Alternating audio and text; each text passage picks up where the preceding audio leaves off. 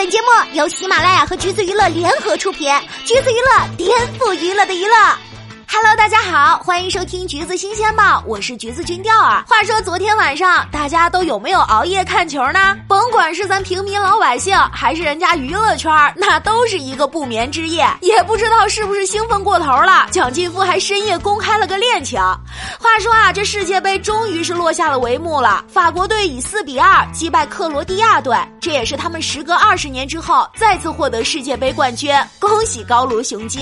事实上，这场比赛的结果。我也并不是太意外，克罗地亚踢得很艰难，因为在决赛前，他们历经了三场加时赛，两场点球大战。从比赛的时长来看，他们相当于比法国队多踢了一场球。首先从体力上来说就不占优势了，不过他们还是顽强的拼到了最后。自一九九一年独立之后，克罗地亚队一共五次参赛世界杯，今年闯入决赛获得亚军，已经是创造了球队的历史最佳成绩。这支格子军团配得上黑马。的名号，比赛结束之后，大家在微博上刷起了心疼克罗地亚的话题。很多人都说，克罗地亚虽然没有赢球，却赢得了球迷的心。确实，这个刚独立不到三十年的国家，通过本届世界杯，让全世界记住了他们的名字。在此之前，我们对克罗地亚的了解大概只有《克罗地亚狂想曲》和历史书中的马可波罗。而正是这些可爱的球员，把克罗地亚的名字刻在了世界杯的历史上。外界在形容进入决赛的两支球队时，爱用的形容词分别是天赋异禀和老练坚韧，而克罗地亚的球员们也完全配得上坚韧这个词。队长莫德里奇，三十三岁，绰号摩迪，也是本届世界杯金球奖的获得者，两粒进球，一个助攻。球迷们说他是世界上最伟大的中场球员，甚至舍不得在后面加上一个之一。莫德里奇是真正从战火中走出的足球运动员。他出生在和他同名的一个克罗地亚小镇。六岁那年，前南内战开打，他的祖父在战争中不幸遇害，父母带他逃到了波斯尼亚的较大城市扎达尔，在一座旅馆中蜗居下来，一住就是七年，甚至他小时候还放过羊。当然，他的足球天分也很快被发现，但是因为身材矮小，他在试训专业球队的过程中并不顺利。好在莫德里奇在启蒙教练的鼓励下坚持了下来。后来他被一家俱乐部看中，不过这个时候等他克服的就不只是身材上的问题了，还有随时随地会响起的炮火声。他在练球的时候饱受战争折磨，每天三四百枚炸弹落在附近，听到警报声就要跑到防空洞。而就是在这样的练习环境下，莫德里奇开始了自己的职业生涯，也从一个刚刚独立不到十年的国家，一步一步走向了皇马，走向了世界。身高一米七，气场两米八，这句话形容莫德里奇正合适。作为克罗地亚的队长，他在球场上超级拼，曾经十五次抢回球权，速度和爆发力那也绝对是没得说。在本届世界杯和阿根廷的比赛中，他更是完成了六十二脚触球、四十二脚传球、两次射门。而在防守端，莫德里奇奉献了三次拦截、三次成功的空中对抗。除了踢球的时候气场强大，莫德里奇在为队友出头的时候也绝不退缩。虽然球场起冲突也不是什么值得表扬的事儿哈，但是至少他在关键时刻展示了什么叫做队友力。莫德里奇的金球奖拿的可谓是实至名归，这个瘦弱的肩膀捍卫了四百万克罗地亚人的足球梦想。总统在为他颁奖的时候都忍不住眼眶含泪。然而没能拿到冠军，对他来说多少还是有些遗憾的，不然他也不会在颁奖时全程没有一个笑容。今年可能是这个三十三岁老将的最后一次世界杯了，有传言说他将会在大赛后退出克罗地亚国家队。对此，莫德里奇是这么回应的：“这支球队的未来当然是光明的，但现在来谈论哪些人和谁在一起，怎样继续，这没有意义的。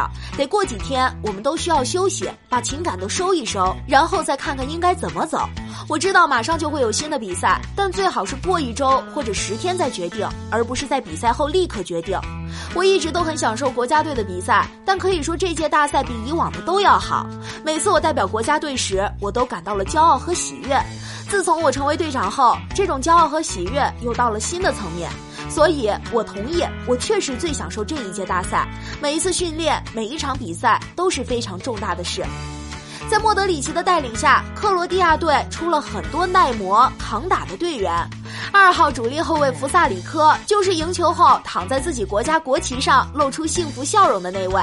他在和俄罗斯的比赛中左膝受了伤，俱乐部也建议他不要参与之后和英格兰的比赛，但他依然表示，如果我一只腿可以踢的话，我一定会出场比赛。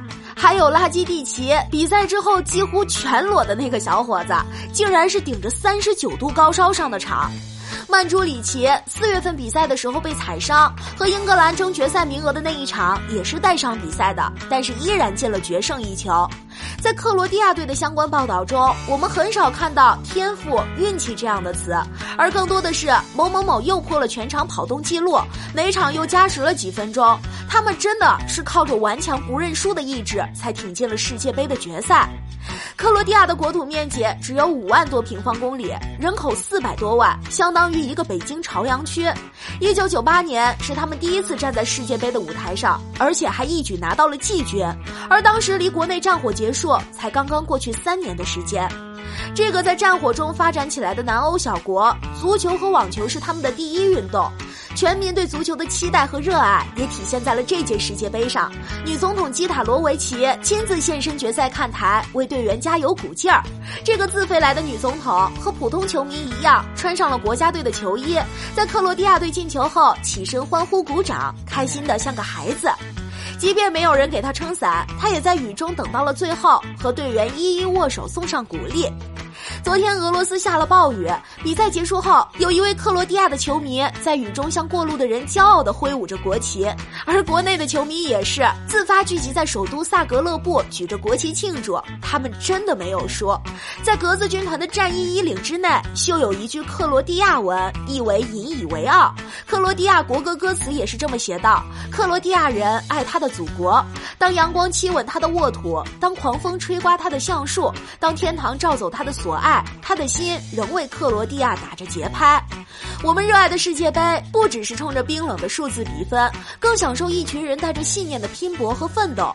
这个四百二十万人口的小国，用满腔的热情和冲劲儿，向全世界球迷展示了什么叫做体育精神。他们虽败犹荣，昂首离开，这也是球迷们被他们感动的原因。克罗地亚狂想曲也许不是狂想，事实证明，克罗地亚可以继续创造属于自己的新历史。最后忍不住说一句：莫迪太帅了，希望下一届还能看到他的身影哦。